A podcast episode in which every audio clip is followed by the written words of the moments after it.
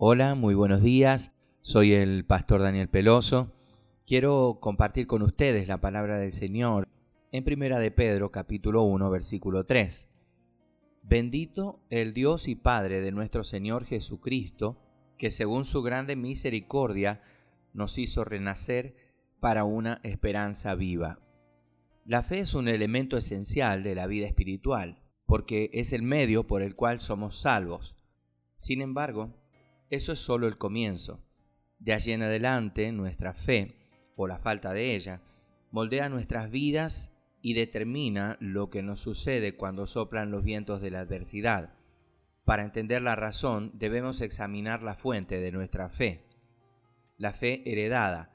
Si usted creció en un hogar cristiano, es probable que haya adoptado algunas de las creencias de sus padres. Esta clase de fundamento espiritual es un maravilloso regalo del Señor sin embargo, cada persona debe asumir la responsabilidad por sus propias creencias tarde o temprano.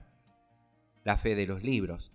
La Biblia es la guía absoluta para afirmar nuestras creencias, pero no es la única fuente de influencia. Los libros, los pastores, los maestros y amigos impactan nuestras convicciones. Nuestra teología puede ser sólida, pero la fe es sólo la aceptación intelectual hasta que se pone a prueba. Y por último, la fe probada.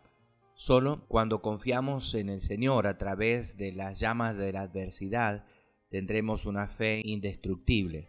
Entonces ya no se basa más en lo que otros nos han dicho o en lo que hemos aceptado como verdadero, sino en nuestra experiencia personal de la fidelidad del Señor. Para evaluar su fe, considere cómo reacciona ante las dificultades.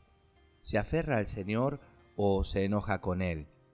Su actitud es de acción de gracias por estarle moldeando a imagen de su hijo o de frustración. Nadie puede escapar de la adversidad, pero aquellos con una fe probada se beneficiarán de ella. Señor, ayúdame a confiar en la guía de tu Espíritu, sabiendo que las pruebas fortalecen mi fe. Solo en esa verdad podré encontrar las respuestas que me mantengan en tu amor misericordia y bondad. En el nombre de Jesús. Amén, amén y amén.